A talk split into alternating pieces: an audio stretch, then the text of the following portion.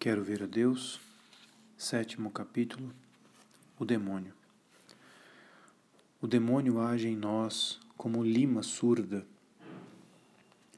Neste combate que é a vida espiritual, há outra personagem que intervém, o demônio. Ainda que sua ação se desenvolva na sombra, o olhar penetrante de Santa Teresa discerniu-lhe toda a importância. Fala dele com muita frequência para assinalar a sua presença para desmascarar as suas astúcias nas encruzilhadas, nas passagens perigosas, em toda parte, onde haja escuridão suficiente para encobri-lo. Para Santa Teresa, o demônio não é uma maléfica força misteriosa. É um ser vivo, bem conhecido, porque muitas vezes encontrado. É um inimigo pessoal. Vamos aproveitar de sua experiência e de sua doutrina para estudar a natureza do poder e o poder do demônio, e a frequência de suas intervenções e seus modos de agir na vida espiritual, o meio de descobrir sua presença e de combater a sua ação. Em uma citação do Castelo Interior, primeira morada, segundo capítulo, parágrafo 16, Santa Teresa diz: Quero dar alguns exemplos para melhor vos fazer entender o que acontece. Inspira ao demônio a uma irmã frequentes ímpetos de penitência. Parece que só tem sossego quando está quando se está atormentando. Bom é esse desejo. Suponhamos que a priora lhe proíba de fazer penitências sem sua permissão.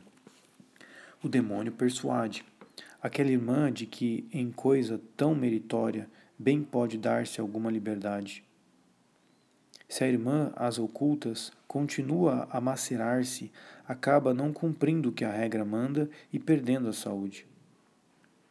Vedes onde foi parar esse fervor. A outra irmã, o demônio infunde extraordinário zelo da perfeição, o que é ótimo, Daqui pode resultar parecer-lhe grande infração qualquer faltinha das demais. Põe-se a vigiar com cuidado e a examinar tudo o que fazem, recorrendo à priora para dar queixas.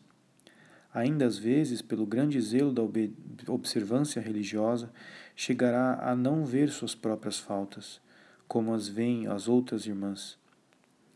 Estas, notando esse cuidado e não lhe entendendo as intenções, poderão interpretá-lo desfavoravelmente. Com isso, o maligno pretende não pouco é esfriar a caridade e o amor de umas para com as outras, o que é grande mal. Convençamo-nos, filhas minhas, de que a perfeição verdadeira consiste no amor de Deus e do próximo. Quanto mais fielmente guardarmos esses dois mandamentos, tanto mais seremos perfeitas. Toda nossa regra e as nossas constituições são apenas meios para mais perfeitamente guardarmos esses dois preceitos. Deixemo-nos de zelos indiscretos, que nos podem causar muitos prejuízos. Cada uma olhe para si. Como em outra parte falei longamente sobre esse ponto, não me estenderei mais aqui. A natureza e poder dos demônios. Os demônios são anjos caídos. Ao mesmo tempo em que criou o mundo natural, Deus criou os anjos, espíritos puros, seres de luz, dotados de inteligência e de vontade, em número incalculável, todos diferentes, agrupados em hierarquias, escalonados em perfeição, segundo o seu poder e a sua luz, que os constitui, comunicando-se entre eles a maneira dos espíritos por um simples ato de vontade formavam a corte celestial de Deus, que os destinava à participação na sua vida. Para que a pudessem merecer, Deus submeteu-os a uma prova, cuja natureza não nos é possível especificar. O maior dentre eles, Lúcifer, fascinado pela sua própria luz, recusou-se a se submeter. Arrastou em sua rebelião uma multidão de anjos, talvez em maior número Enquanto que os anjos fiéis encontravam na sua submissão a Deus a visão face a face e a beatitude eterna, Os anjos rebeldes, fixados na sua atitude de revolta pela simplicidade da sua natureza, encontravam-se no ódio a Deus, na privação do bem supremo e do amor infinito por toda a eternidade. A estes anjos convertidos em demônios e potências do ódio, Deus dava permissão de intervir no mundo. Poderíamos assim contribuir poderiam assim contribuir providencialmente para as provações que os homens chamados a substituí-los na corte celeste teriam de suportar. Com que poder os demônios podem intervir neste combate? Com o poder da sua natureza angélica, que naquilo que constitui a sua essência não foi diminuída por sua queda. Enquanto por espírito o demônio domina o mundo inferior da matéria e dos sentidos. Conhece suas leis e suas reações. Pode colocá-las em ação e as utiliza inteligentemente para os seus fins. Neste sentido, tudo o que o homem possui de material e sensível, o corpo, as potências sensíveis, sensibilidade, imaginação, memória, não escapa a certa ação ou influência do demônio. Este anjo caído, embora por espírito, não pode, pelo contrário, penetrar nas faculdades da alma, a menos que a vontade as abra para ele. Não poderá ler os pensamentos na inteligência, nem agir diretamente sobre eles. Também a vontade será para ele um asilo inviolável e inviolado, mesmo na possessão, a não ser que ela mesma se entregue à sua influência. O mundo sobrenatural, no qual só se penetra pela fé amorosa, lhe está completamente vedado. O demônio, contudo, tem certo conhecimento de Deus e, malgrado seu, acredita nas verdades divinas que o atormentam. Mas as leis do mundo sobrenatural, que só a experiência proporciona, as operações de Deus nas almas, os contatos espirituais da alma com Deus, são para ele um mistério impenetrável. Todavia, por meio de impressões e de imagens sensíveis que serão apresentadas à inteligência e à vontade, de que terão normalmente influência sobre as suas atividades, o demônio poderá intervir indiretamente na atividade da alma e da vida espiritual. A imagem sensível será, às vezes, tão sutil e, passar, e a passagem da imagem à ideia tão rápida que a própria alma poderá enganar-se facilmente e não suspeitar de uma intervenção do espírito maligno. Do mesmo modo, o demônio poderá conhecer os pensamentos da inteligência, o querer e os desejos da vontade, e inclusive até os movimentos sobrenaturais da alma, se apanhar sua expressão escrita ou falada, ou se conseguir interpretar os fenômenos sensíveis que os acompanham numa citação do segundo livro da Noite Escura, São João da Cruz diz: Muitas vezes acontece à alma receber estas comunicações espirituais, sobremaneira íntimas e secretas, sem que o demônio chegue a conhecer quais são e como se passam. Contudo, pela grande pausa e silêncio causador nos sentidos e potências da parte sensitiva por algumas dessas comunicações, bem pode o inimigo perceber que existem e que a alma recebe alguma graça de escol. Não se pode duvidar que, graças a certos sinais exteriores e ao seu poder maravilhoso de penetração, o demônio consegue adivinhar a orientação habitual de uma alma sob o ponto de vista sobrenatural, a eficácia profunda das graças que recebeu, sua capacidade presente e, sobretudo, futura. Por consequência, ele pode concluir sobre a necessidade de combater com mais violência esta alma, enquanto ela ainda não tem toda a sua força sobrenatural e não lhe tornou perigosa. É desta maneira que o inimigo, ignorando provavelmente sua divindade, compreendeu, no entanto, o poder singular de Jesus, de quem se aproxima no deserto com tentações que lhe parecem à altura do seu adversário.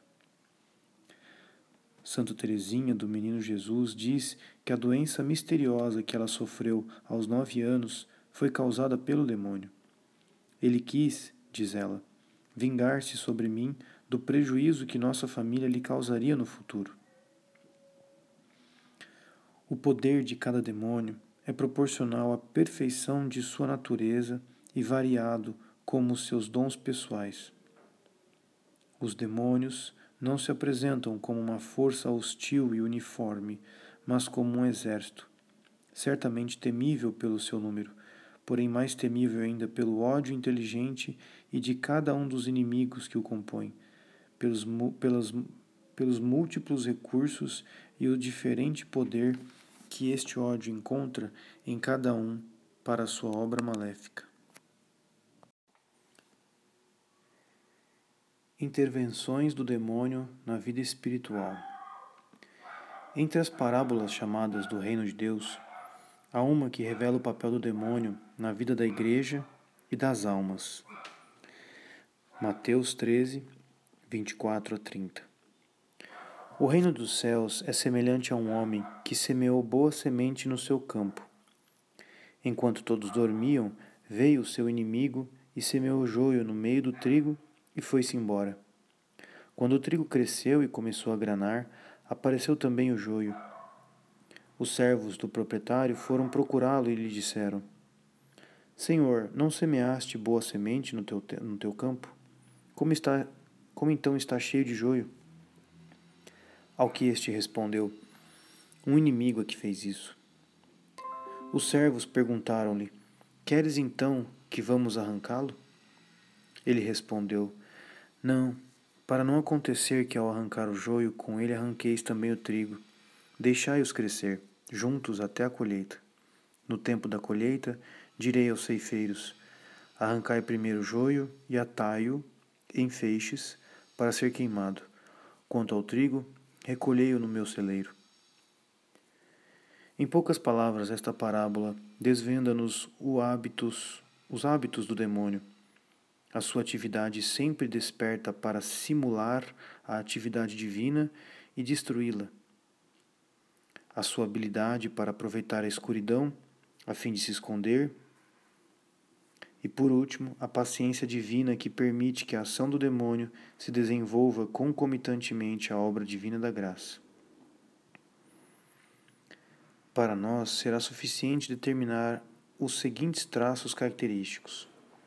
Primeiro traço: frequência das intenções do demônio.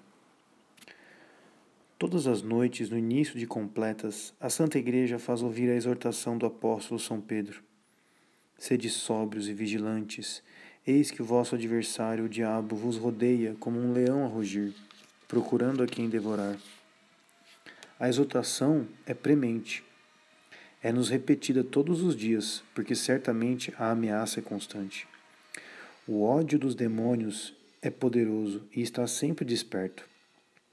É normal que utilizem em todas as ocasiões para impedir a ação de Deus nas almas. Os recursos dos demônios são variados e numerosos. Ninguém pode considerar-se ao abrigo de seus ataques. É esta a opinião de Santa Teresa, expressa em muitas passagens das suas obras. Nas suas ascensões espirituais, não houve época em que não os tivesse encontrado e que não tivesse necessidade de combatê-los. Desde as primeiras moradas, ela nos avisa. Mas, como é mal intencionado o demônio, deve manter legiões de seus emissários em cada peça, a fim de impedir a passagem das almas de uma para outras. Não o entendendo a pobre alma, de mil formas ele a faz cair em ilusão, mas já não o consegue tanto, perdendo sua força com as almas que se aproximam de onde está o Rei. As primeiras ações divinas das quintas moradas excitam o ciúme do demônio e despertam seus receios em relação ao futuro. Neste caso, a alma não está tão forte que se possa envolver nelas nas ocasiões de pecado.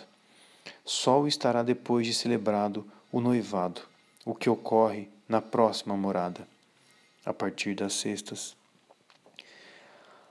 A comunicação com Deus não foi mais do que um breve encontro, e o demônio se esforçará para perturbar a alma e desviá-la desse noivado. Eu vos digo, filhas, que tenho conhecido pessoas muito adiantadas, que, tendo chegado a este estado, foram tiradas dele pela grande sutileza e astúcia do demônio, que voltou a apoderar-se delas. Deve juntar-se todo o inferno para isso, pois, como digo muitas vezes, não é uma só alma que se perde, mas uma multidão delas. O demônio tem boa experiência disso. A partir das sextas moradas, o demônio torna-se menos perigoso para a alma, uma vez que já se encontra na união matrimonial com Deus. Depois, como já a vê inteiramente rendida ao esposo, não se atreve a tanto, porque tem medo dela e sabe que se alguma vez o fizer, ficará com grande prejuízo, enquanto a alma restará maior lucro.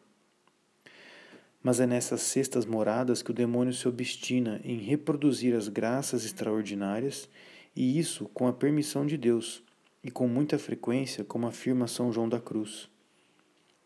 Numa citação de São João da Cruz, segundo livro da Noite Escura, capítulo 23, parágrafo 6. Outras vezes acontece, quando as comunicações vêm por meio do anjo bom, chegar o demônio nessas circunstâncias, haver algumas mercês que Deus quer fazer à alma.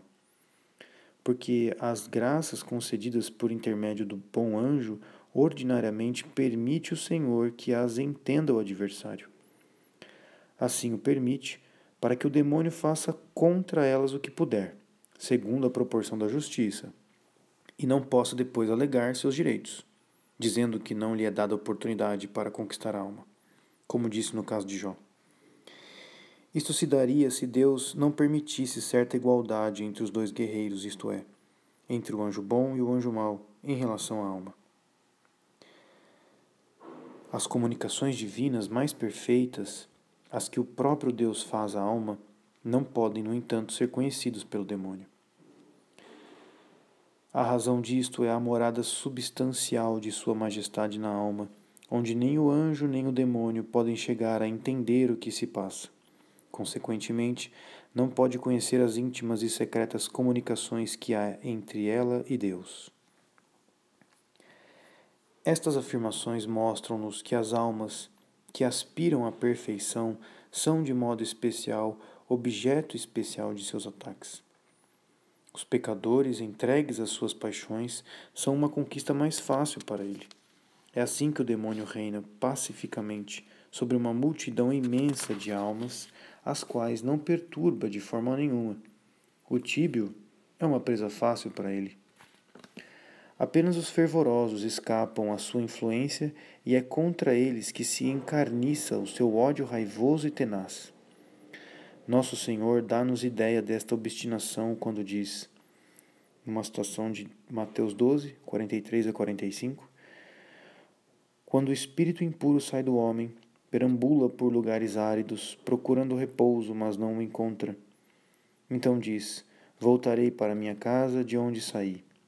Chegando lá, encontra-a desocupada, varrida e arrumada. Diante disso, vai e toma consigo outros sete espíritos piores do que ele, e vem habitar aí. Os retornos ofensivos do demônio nem sempre obtêm uma vitória semelhante, mas esta descrição de Nosso Senhor fala-nos a insistência de seus ataques contra aqueles que o venceram e cujos progressos apenas conseguem aumentar a violência do seu ódio. A ação do demônio contra as almas desejosas de perfeição não é, por conseguinte, um fato raro, reservado à geografia. Ela é normal e frequente, torna-se particularmente intensa quando, por seus costumes e condições, o demônio percebe que ela pode avançar muito no caminho de Deus. Todo o inferno se juntará para obrigá-la a sair desta morada. Maria Eugênio faz um comentário sobre esta parte final, referente às segundas moradas, capítulo 1, verso 5. Maria Eugênio diz: O homem foi criado para substituir o anjo caído é este o fundamento da inveja do demônio a nosso respeito. O plano divino vai realizar-se apesar de tudo, e a sabedoria previu e organizou cada pormenor. Não se pôde não se pode pôr em dúvida que no pensamento de Deus um determinado ser está destinado a substituir na corte celestial um determinado anjo caído. Será que o demônio pode adivinhar, a partir de certos indícios ou afinidades espirituais, este desígnio especial de Deus, se não por todas as almas, pelo menos para algumas delas? Se pudéssemos afirmá-lo, poderíamos concluir que estas almas têm um demônio particularmente invejoso da sua graça e, por conseguinte, especialmente obstinado na sua perda. Sem ir tão longe num campo que não se entrega facilmente às nossas investigações, devemos poder afirmar que há, entre certos demônios e certas almas, afinidades que facilitam as tentações e lhes asseguram uma maior eficácia.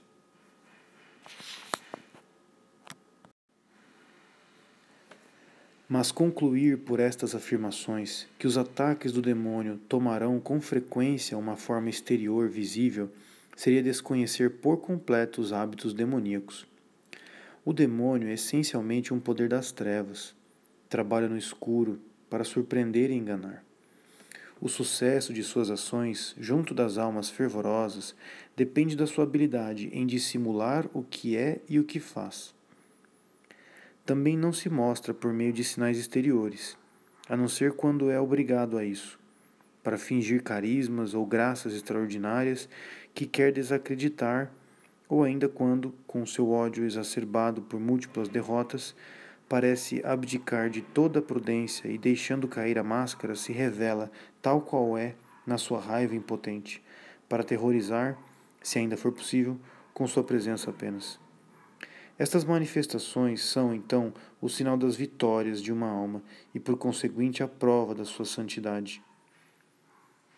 Assim se explica a ação visível do demônio na vida de alguns santos, tais como Santa Teresa e o cura d'Ars.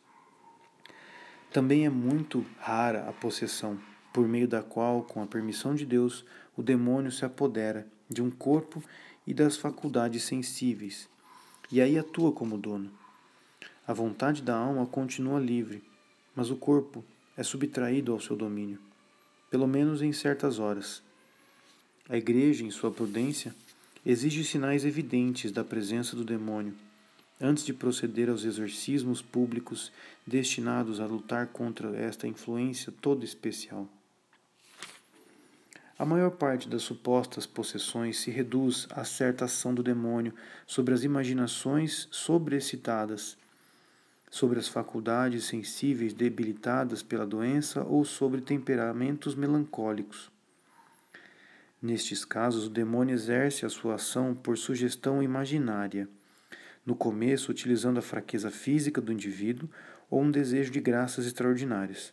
Sugere mortificações esgotantes.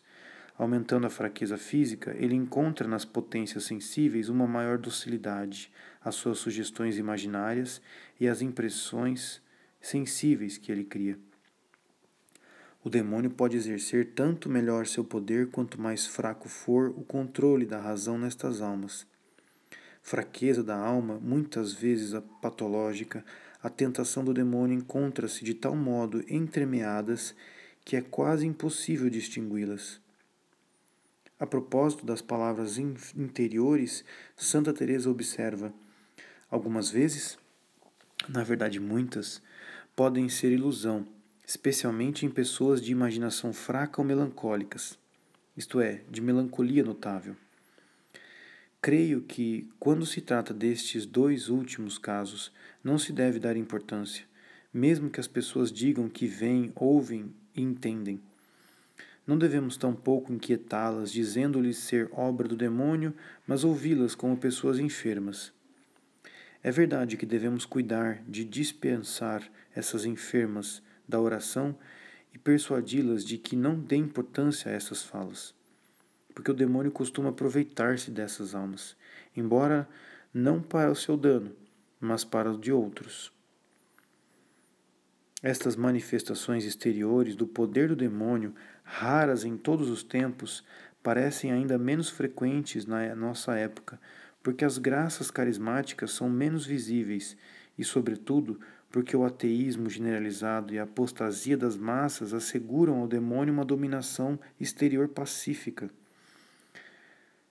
No entanto, não se pode duvidar que no nosso tempo existam algumas almas ou mesmo sociedades dedicadas ao demônio, ocupando-se de lhe prestar culto ou pelo menos de servir aos seus interesses no mundo. Estas pessoas gozam de certo poder que as torna particularmente nocivas. Mas retomando, esta paz exterior não deve nos fazer esquecer que dentro das almas a luta continua dura, cotidiana e habitualmente silenciosa contra este inimigo que ronda sem cessar à nossa volta e que, como diz Santa Teresa, age em nós como lima surda.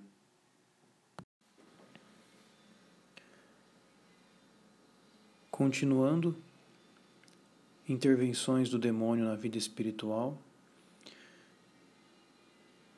os traços característicos. Foi falado nos vídeos anteriores da frequência das intervenções do demônio. Agora, segundo ponto, modos e objetivo da ação do demônio.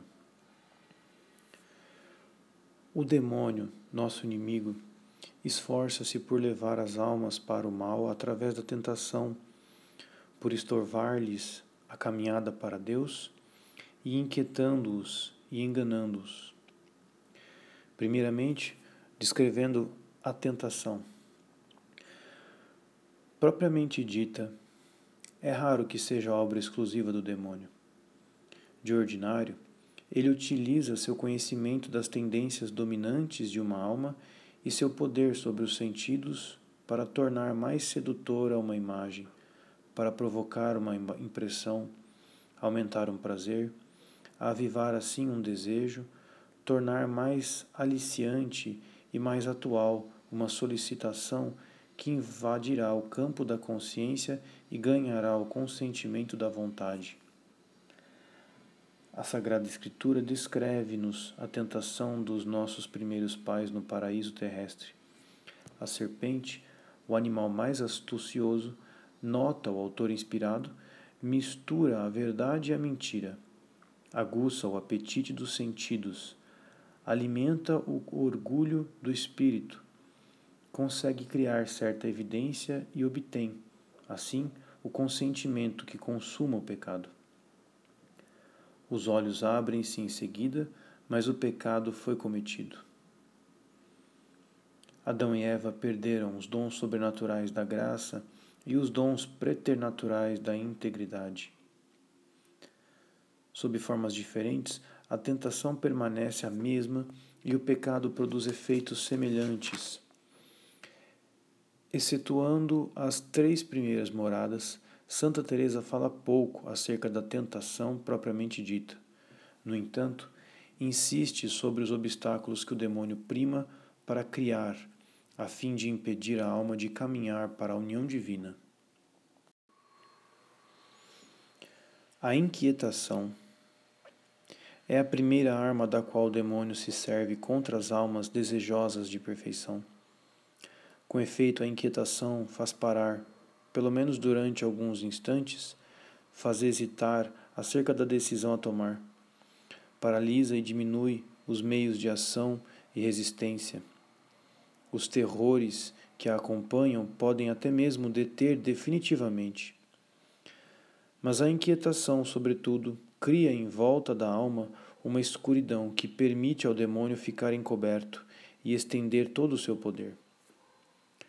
Impressões nos sentidos, fantasmas na imaginação, medos irracionais em todas as potências sensíveis são estes os meios dos quais o demônio se serve para criar e alimentar a inquietação.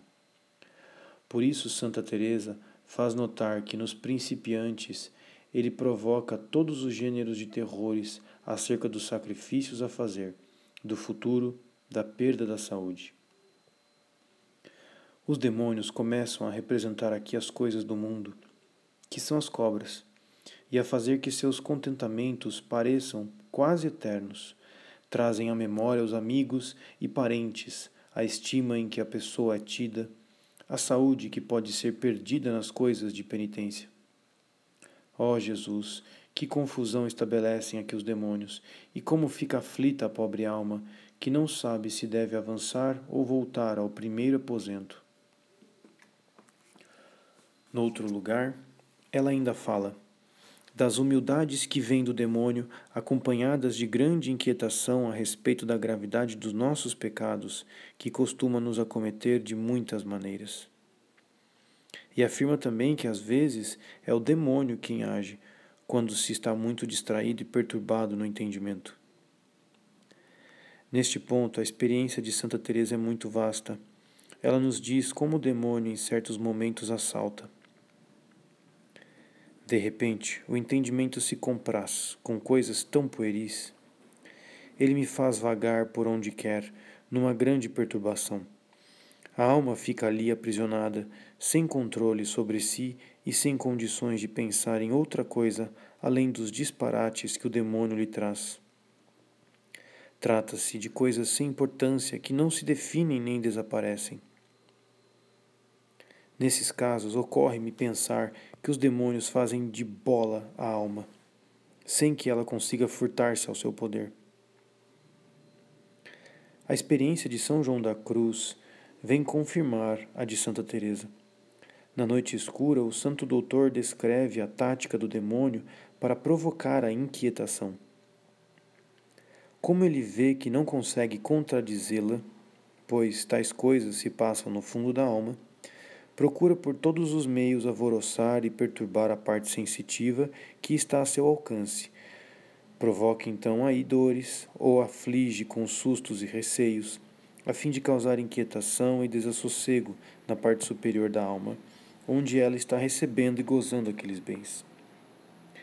Em outras ocasiões, quando a comunicação espiritual não é infundida profundamente no espírito, mas dela participa também o sentido, com maior facilidade, o demônio consegue perturbar o espírito, inquietando-o por meio do sentido, com os horrores já referidos.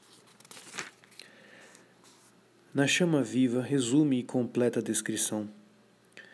Quando porventura acontece a uma alma entrar em elevado recolhimento, não podendo o inimigo distraí-la, ao menos procura fazê-lo com terrores, medos e dores corporais serve-se de ruídos exteriores e sensíveis, forcejando por trazê-la a ocupar-se com o sentido, a fim de arrancar e divertir a alma para fora daquele recolhimento interior, até que não conseguindo finalmente se deixa. Vemos então que o ruído feito pelo demônio pode ser exterior. A agitação que cria pode, assim, estender-se a um grupo, a uma cidade inteira e afetar pessoas muito bem intencionadas. Quando em tempo de alvoroço, numa desavença que semeia o demônio, o demônio parece conduzir todos meio cegos atrás de si. Por tê-los enganado com o que parece ser o bom zelo, Deus incita também a abrigar-lhes os olhos e dizer-lhes que vejam que o inimigo envenenou a sua visão para que não percebessem o caminho. Estas palavras de Santa Teresa são uma alusão evidente à agitação que o demônio criou em volta da fundação do primeiro mosteiro da Reforma, São José de Ávila. Toda a cidade se agitou. O conselho da cidade reuniu-se e convocou uma assembléia de todas as ordens religiosas. Não se fala senão em destruir o mosteiro. A própria santa tinha sofrido um assalto do demônio que lhe mostrava todas as dificuldades ao mesmo tempo sem lhe permitir que pensasse noutra coisa e fez-lhe passar uma das horas mais terríveis de sua vida. O demônio tinha adivinhado a importância da obra que estava a começar, e o seu zelo destruidor nos parece hoje bem justificado. Mentiroso e pai da mentira. A perturbação é uma preparação cria atmosfera favorável à ação decisiva do demônio, da mesma forma que o recolhimento precede e prepara a ação de Deus.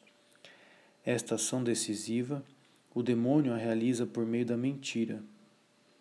Retomando a palavra de Jesus, Santa Teresa afirma que o demônio é amigo das mentiras e a própria mentira. Junto das almas desejosas da perfeição, ele não terá qualquer chance de sucesso, a menos que consiga esconder o mal sob as aparências do bem. A dissimulação, a mentira são os meios que ele não pode dispensar e constituem toda a sua tática de combate. Para assegurar as suas simulações, todas as probabilidades de êxito apoiam-se nas tendências da alma e nos seus desejos, dando ao mal as aparências do particular bem espiritual cobiçado pela alma. Com efeito, a cega tendência e a alegria do desejo satisfeito parecem impedir todo o controle da razão.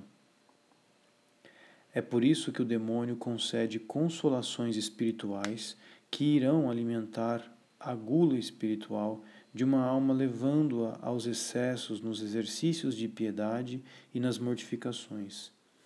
Ou pelo menos farão com que ela ache de tal modo custosas as securas que se lhe seguirão, que ficará desencorajada. Santa Teresa nos fala das falsas humildades sugeridas pelo demônio que paralisarão a alma e a afastarão da perfeição. Simular as graças sobrenaturais de Deus é uma obra mais difícil à qual, contudo, o demônio não deixa de se aplicar. Existem poucas mercês espirituais que não possam ser imitadas e cujos efeitos sensíveis, uma vez observados, o demônio não se esforce. Então, por reproduzir. Mesmo quando é descoberta de imediato, a farsa deixa uma impressão de mal-estar em quem lhe foi a vítima. O demônio não deixa, então, de instrumentalizá-la ruidosamente para dá-la a conhecer, lançar certo descrédito e espalhar uma espécie de terror sobre todos os fenômenos maravilhosos do mesmo gênero. Se a simulação não for descoberta, pode arrastar a alma para erros de considerável importância prática, tanto para ela como para os que o rodeiam. No mínimo, subtrai progressivamente a alma à ação de Deus, até o momento em que, despojada dos bens espirituais que brilhavam nela, cai num desânimo que o demônio se esforça para agravar para transformá-lo em desespero. São João da Cruz faz notar na chama viva como o demônio se coloca com muita astúcia na passagem que vai do sentido ao espírito e procura enganar e cevar as almas mediante o mesmo sentido. Intempõe certas coisas sensíveis à alma sem que ela julgue haver ali prejuízo. Nestas mesmas regiões, o demônio aproveita as luzes e ardores recebidos na contemplação para retirar a alma das regiões sombrias onde se une a Deus e atraí-la para a atividade das faculdades confortadas por tal ajuda sobrenatural. Aliás, de maneira geral, o demônio está mais particularmente ativo nos períodos de transição, que, em virtude das, da escuridão dolorosa que aí reina e da novidade dos fenômenos que produzem, lhe oferecem mais ocasiões e maiores facilidades para armar ciladas. Noutras circunstâncias, esconde-se sobre causas naturais, cuja ação ele substitui pouco a pouco pela sua, que deste modo se tornará progressivamente malfazeja. De momento, não vamos particularizar estas ciladas e farsas do demônio, cujos pormenores encontraremos explicitados nas diferentes moradas. Contudo, isto já nos basta para adivinhar quanto estes artifícios do demônio supõem de observação atenta e continuada, de penetração psicológica, de habilidade para reproduzir e de audácia para tentar por parte do seu autor. A serpente era o mais astuto de todos os animais, diz o autor inspirado, falando da serpente que tentou Eva. Esta característica permanece no demônio e é o que o torna temível para nós, assim como foi para os nossos primeiros pais.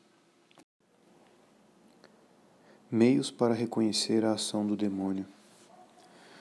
Os embustes e artifícios do demônio são tais que muitas vezes é difícil reconhecer sua ação. Para limitar e determinar o uso que se deve fazer dos exorcismos públicos, o ritual indica os sinais da possessão diabólica. Explicando as graças extraordinárias, Santa Teresa indica os caracteres que, provo que provam a sua origem sobrenatural. Um estudo detalhado não caberia aqui. Agora, só recolhemos em Santa Teresa os conselhos que permitem, no conjunto dos casos, distinguir as intervenções do demônio na vida espiritual. Primeiro, na dúvida, afirma Santa, é preciso desconfiar e esperar. Tanto em enfermas como em sãs, sempre se deve temer essas coisas, até reconhecer o espírito do qual procedem e digo que o melhor é opor-se no princípio. Esta desconfiança não ofende a Deus, que nos deve a prova de sua ação sobrenatural. Não fará mal à alma que, se estiver sob a ação de Deus, encontrará nessa luta um modo de mostrar sua virtude e fazer progressos. Se os favores advêm de Deus, as dificuldades ajudam a alma a avançar e a desenvolver-se. Esta é a verdade. É preciso tempo para observar o fruto desses favores, e é sobretudo pelos frutos que se reconhece sua origem. Vós os reconhecereis pelos seus frutos. Mateus 7,16. Diz-nos nosso Senhor. Segundo, o primeiro fruto que caracteriza a ação do demônio é a mentira. Diz-nos Santa Teresa. Se for o demônio o causador desta visão, logo se mostrará e será apanhado em mil mentiras. Este falso anjo de luz não pode sustentar seu papel durante muito tempo sem se mostrar, em algum ponto, em contradição consigo mesmo, seja por ignorância das coisas sobrenaturais, seja pelo exagero que põe na expressão da verdade, seja ainda pelas singularidades que inclui na sua ação ou pelas mentiras que este pai da mentira acha ser necessário acrescentar à sua astúcia, ainda dissimulada. Este sinal de falta à verdade parece muito importante para Santa Teresa. E se ouvirdes alguma palavra que não se harmonize com a Sagrada Escritura, não façais mais caso dela do que se a ouvisseis do próprio demônio. Terceiro, as intervenções diretas do demônio não poderiam produzir na alma o efeito de paz e humildade que a ação de Deus lhe traz. Jesus disse: Aprendei de mim, porque sou manso e humilde de coração. Esta humildade e mansidão da paz são o perfume da sua presença e o sinal da sua ação direta. O demônio, inimigo e privado de Deus, provoca normalmente efeitos contrários. As palavras do demônio não deixam nenhuma suavidade na alma, mas um pavor e um grande tédio. Já os efeitos mencionados, paz e humildade, o demônio não consegue reproduzi-los, tampouco deixar a mesma paz e clareza na alma. Na verdade, os efeitos que provoca são inquietação e alvoroço. Uma coisa é certa: quando se trata desse Espírito de Deus, quanto maior a graça concedida, tanto menos se considera a própria alma. Só a experiência pode dar um sentido preciso a estas palavras de luz, de paz, de perturbação e inquietação empregadas por Santa Teresa. Além disso, um verdadeiro dom de discernimento dos espíritos, dom ligado a esta experiência, faz-se habitualmente necessário para distinguir a ação do demônio, não apenas nos fenômenos extraordinários, mas nas manifestações ordinárias, nas quais se esconde debaixo das causas naturais e se une a elas de maneira sutil para produzir os efeitos particulares que procura. Os santos foram terríveis para o demônio, porque logo de início seu aguçado sentido espiritual reconhecia a presença dele e a sua ação. Como combater a ação do demônio? A primeira condição para triunfar sobre o demônio é não se abandonar a um temor exagerado. Claro que ele é um temível adversário pelo seu poder no âmbito sensível e pela sua habilidade, mas não devemos esquecer suas deficiências, sua ignorância do mundo sobrenatural, sua impotência para penetrar nas faculdades de nossa alma e, por fim, sua qualidade de condenado, que não lhe permite senão vitórias temporárias e que faz dele um eterno vencido. Deixar-se dominar pelo terror seria tão irracional quanto perigoso. De fato, o demônio utiliza sabiamente esta perturbação para camuflar sua inferioridade e armar suas ciladas. Temê-lo exageradamente seria perder nossas vantagens e aumentar seu poder e suas chances de sucesso. Foi o que nos ensinou Santa Teresa, com toda a autoridade que lhe conferem suas inúmeras disputas com os espíritos malignos, depois de ter confessado que os demônios ao atormentaram muitas vezes e de ter contado alguns dos seus ataques, acrescenta: que isso seja útil ao verdadeiro servo de Deus, que assim vai desdenhar os espantalhos com que os demônios desejam nos causar temor. Saibam que quanto mais os desprezamos, tanto menos fica sua força e tanto mais senhora de si fica a alma. Sempre resta algum grande proveito. Com efeito, já compreendi o, poder, o, o pouco poder que tem o demônio quando não estou contra Deus. E quase não o temo de nada valem suas forças se ele não vê almas entregues e covardes, pois só assim mostra seu poder. Este desprezo, tão sensível ao demônio, deve ser acompanhado, acompanhado de prudência. Esta prudência, quando tiver que combater o demônio, deverá utilizar armas sobrenaturais que assegurem a nossa superioridade, a saber, os sacramentais, especialmente a água benta, bem como a oração e jejum. Tantas vezes quanto puder, a alma quebrará o combate e escapará a todo o ataque do demônio, transportando-se por meio de atos de fé e de humildade para as regiões onde o demônio não pode penetrar. Digamos uma palavra acerca destas armas de combate e desta tática de fuga. Primeiramente, armas para combater o demônio, oração e vigilância, jejum e água benta. E as táticas, o exercício da fé ou dos anagógicos e a humildade. Armas para combater o demônio: oração e vigilância. A vigilância na oração é um meio indispensável para lutar contra o demônio. Santa Teresa diz que um dos motivos pelos quais devemos nos entregar à oração é porque o demônio não tem mais tanta ocasião para nos tentar. Se o demônio perceber um descuido, provocaria grandes perdas.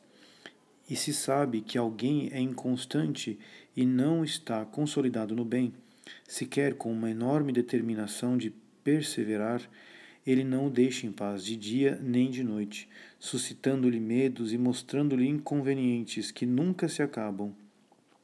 Sei disso muito bem por experiência, e assim o soube explicar, e afirmo que ninguém sabe quão importante é isso.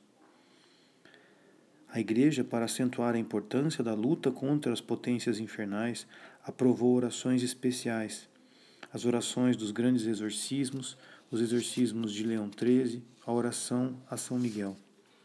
A invocação de determinados santos que têm um poder especial sobre os demônios e especialmente recomendada. A oração ao anjo da guarda é certamente eficaz.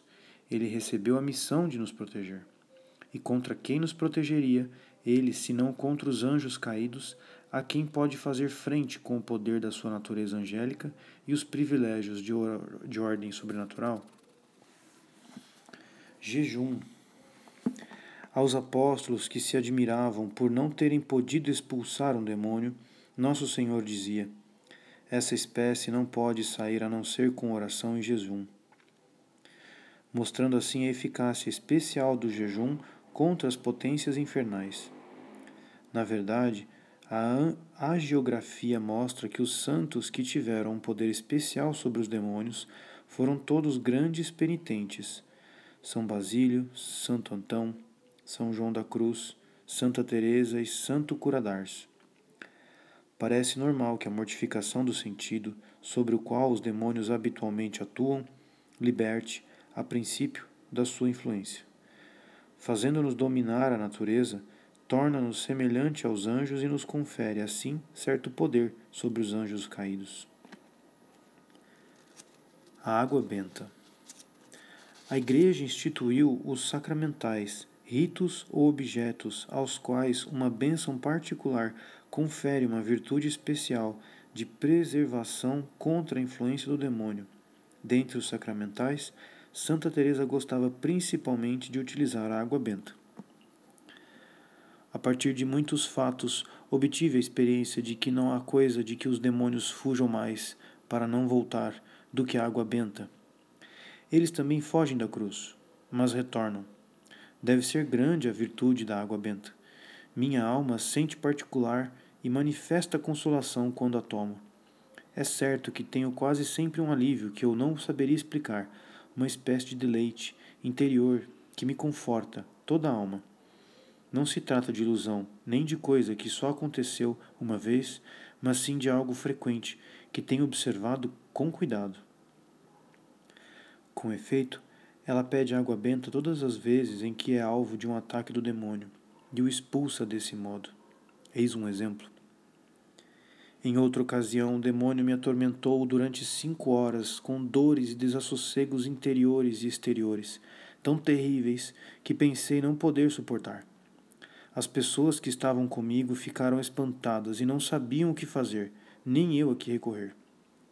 Quis o Senhor que eu percebesse que era o demônio, já que via ao meu lado um negrinho bem abominável, rangendo os dentes como se estivesse desesperado ao perceber que, em vez de guardar, de ganhar, perdia. Eu, ao vê-lo assim, ri-me e não tive medo. Estavam ali algumas irmãs. Eu disse às pessoas que, se não fossem rir, eu, perdiria, eu pediria água benta. Trouxeram-na e me aspergiram com ela, mas não adiantou. Lancei-a na direção onde estava o demônio, e ele se foi de imediato, e o mal desapareceu por inteiro, como se fosse retirado do, por uma mão. Muito embora eu estivesse cansada, como se tivesse sido espancada com muitos paus. De fato, nas várias orações da bênção da água, a Igreja pede com insistência que a esta água seja concedido o poder de pôr em fuga toda a força do inimigo, de extirpar este inimigo com todos os anjos rebeldes e de o expulsar, de redestruir a influência do espírito imundo e de afastar a serpente venenosa. Penso em quão importante é tudo o que a Igreja ordena, comenta Santa Teresa.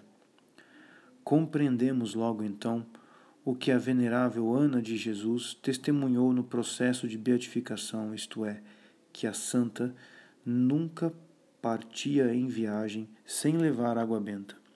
Ficava muito triste caso se esquecessem dela. Assim, todas nós trazíamos, suspensas à cintura, uma cabacinha cheia de água benta e ela também queria ter a sua. Tática Lutar com tais armas contra os demônios é garantir a vitória, mas os santos percebem não desejar esta luta e não a procurar e não a procuram. O viajante que atravessa o deserto infestado de salteadores não procura encontrá-los, ainda que tenha a certeza de vencê-los. Está apenas preocupado em atingir a meta de sua viagem. Assim, a alma, em seu itinerário para Deus, não procura os demônios que poderiam, senão detê-la, pelo menos atrasá-la na sua caminhada, causando-lhe algum danos. De bom grado, ela se afasta deles. Excelente tática a da fuga, que nos coloca ao abrigo dos ataques, golpes e astúcias dos demônios. Conseguimos pô-la em prática transportando-nos por meio da fé e da humildade às regiões sobrenaturais aonde ele não pode chegar. O exercício da fé ou atos anagógicos. Na Epístola aos Efésios, o apóstolo São Paulo, ao descrever a armadura com a qual o cristão deve se revestir para os combates espirituais, indica especialmente a fé como a arma definitiva contra o demônio. Em uma citação de Efésios 6, 11 e 16.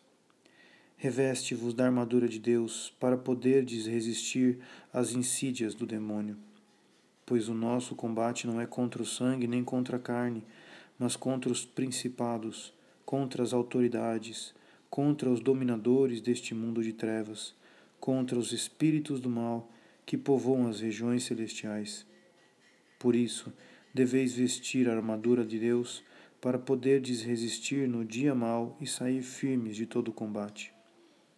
Portanto, ponde-vos de pé e cinge os vossos rins com a verdade e reveste-vos da couraça da justiça e calçai os vossos pés com a preparação do evangelho da paz, empunhando sempre o escudo da fé, com o qual podereis extinguir os dardos inflamados do maligno. Na noite escura, São João da Cruz comenta com muita habilidade e encanto este ensinamento do apóstolo. A alma, diz ele, ao entrar na contemplação por meio do exercício da fé, disfarça-se com uma nova libré. Esta veste, formada pelas virtudes teologais, oculta aos seus inimigos, é a túnica branca da fé que a livra do demônio. A fé é uma túnica interior de tão excelsa brancura que ofusca a vista de todo entendimento. Quando a alma caminha vestida de fé, o demônio não a vê, nem atina a prejudicá-la, porque com a fé, muito mais do que com todas as outras virtudes, vai bem amparada contra o demônio, que é o mais forte e astuto inimigo. Por isso, São Pedro não achou outro melhor escudo para livrar-se dele ao dizer: Cui resistit fortis in fide, ao qual resiste permanecendo firmes na fé. A fé, na verdade, faz ultrapassar o âmbito do sentido, sobre o qual o demônio pode exercer seu poder, e introduz a alma no âmbito sobrenatural, no qual ele não pode penetrar. A alma torna-se então inacessível ao seu inimigo e, como consequência, fica ao abrigo de seus ataques e golpes. Nos ditames recolhidos por Frei Eliseu dos Mártires, confidente de São João da Cruz, ele assegura que o santo doutor aconselhava o método dos atos anagógicos ou atos das virtudes teologais para escapar de todas as tentações. Apresenta-nos nestes termos o ensinamento do santo ao sentirmos o primeiro movimento ou investida de algum vício, não procuremos resistir opondo um ato da virtude contrária, segundo ficou dito, mas desde os primeiros assaltos façamos logo um ato ou movimento de amor anagógico contra o vício em questão, elevando o nosso afeto a Deus, porque com essa diligência já a alma foge da ocasião e se apresenta a seu Deus e se une com ele. Ora, deste modo, consegue vencer a tentação e o inimigo não pode executar o seu plano pois não encontra quem ferir, uma vez que a alma, por estar mais onde ama do que onde anima, subtraiu divinamente o corpo à tentação. Portanto, não acha o adversário por onde atacar e dominar a alma. Ela já não se encontra ali, onde ele a queria ferir e lhe causar dano. E então, ó maravilha, a alma, como esquecida do movimento vicioso e junta e unida com seu amado, nenhum movimento sente do tal vício com que o demônio pretendia tentá-la, tendo mesmo, para isso, arremessado seus dardos contra ela. Estes atos anagógicos não têm ordinariamente o poder de abstrair a alma e elevá-la até as regiões sobrenaturais, a não ser depois de certa prática. Por isso, acrescentava o santo doutor ao testemunho do mesmo autor, que, se os principiantes perceberem que apenas essa diligência não basta para esquecer por completo o movimento vicioso da tentação, não deixem de opor resistência, lançando mão de todas as armas e considerações que puderem. São João da Cruz sublinhava que este modo de resistir é excelente e eficaz, pois encerra em si todas as estratégias de guerra necessárias e de importância. Esta estratégia, que assegura concomitantemente as vantagens psicológicas da fuga e o auxílio sobrenatural do imediato recurso a Deus, torna-se uma aplicação muito fácil para a alma que adquiriu seu hábito. A fuga perante o inimigo transforma-se para ela num reflexo normal, do qual experimenta um grande benefício. Na noite escura, São João da Cruz escreve acerca da alma purificada. Ao pressentir a perturbadora presença do inimigo, ó oh, coisa admirável, sem nada fazer de sua parte e sem que saiba como isto se realiza, a alma penetra no mais recôndito do seu íntimo centro, sentindo muito bem que se refugia em lugar seguro, onde se vê mais distante e escondida do inimigo. Recebe então um aumento daquela paz e gozo que o demônio pretendia tirar-lhe. Especialista este, deste método, São João da Cruz o utilizará não somente contra os ataques do demônio, mas contra a agitação das faculdades e as impressões desordenadas das potências sensíveis.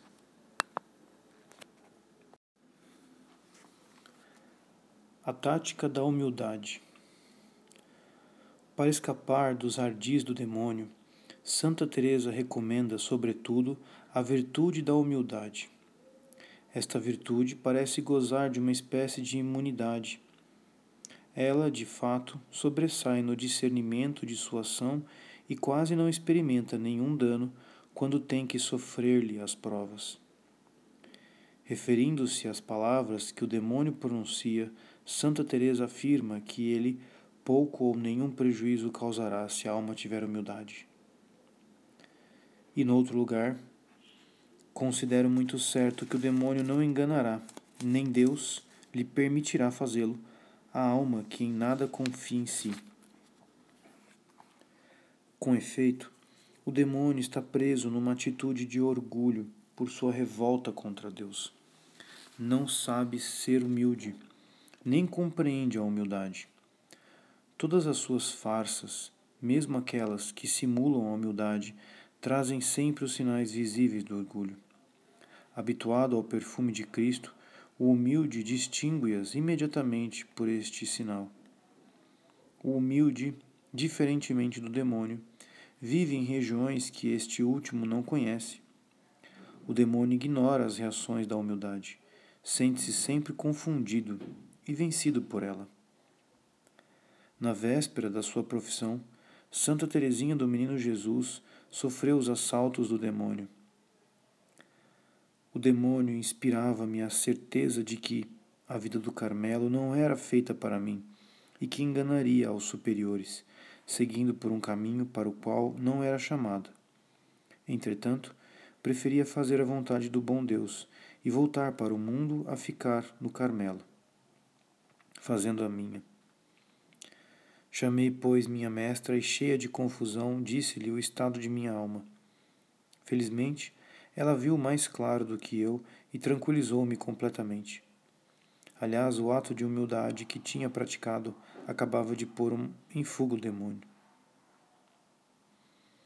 Na verdade, não existem adversários mais temíveis que o demônio do que as almas.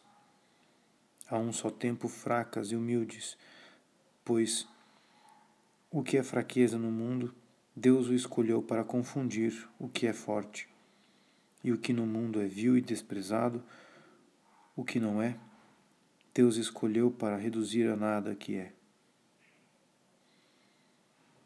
Assim, apesar do poder que os demônios podem empregar, Santa Teresa não os receia.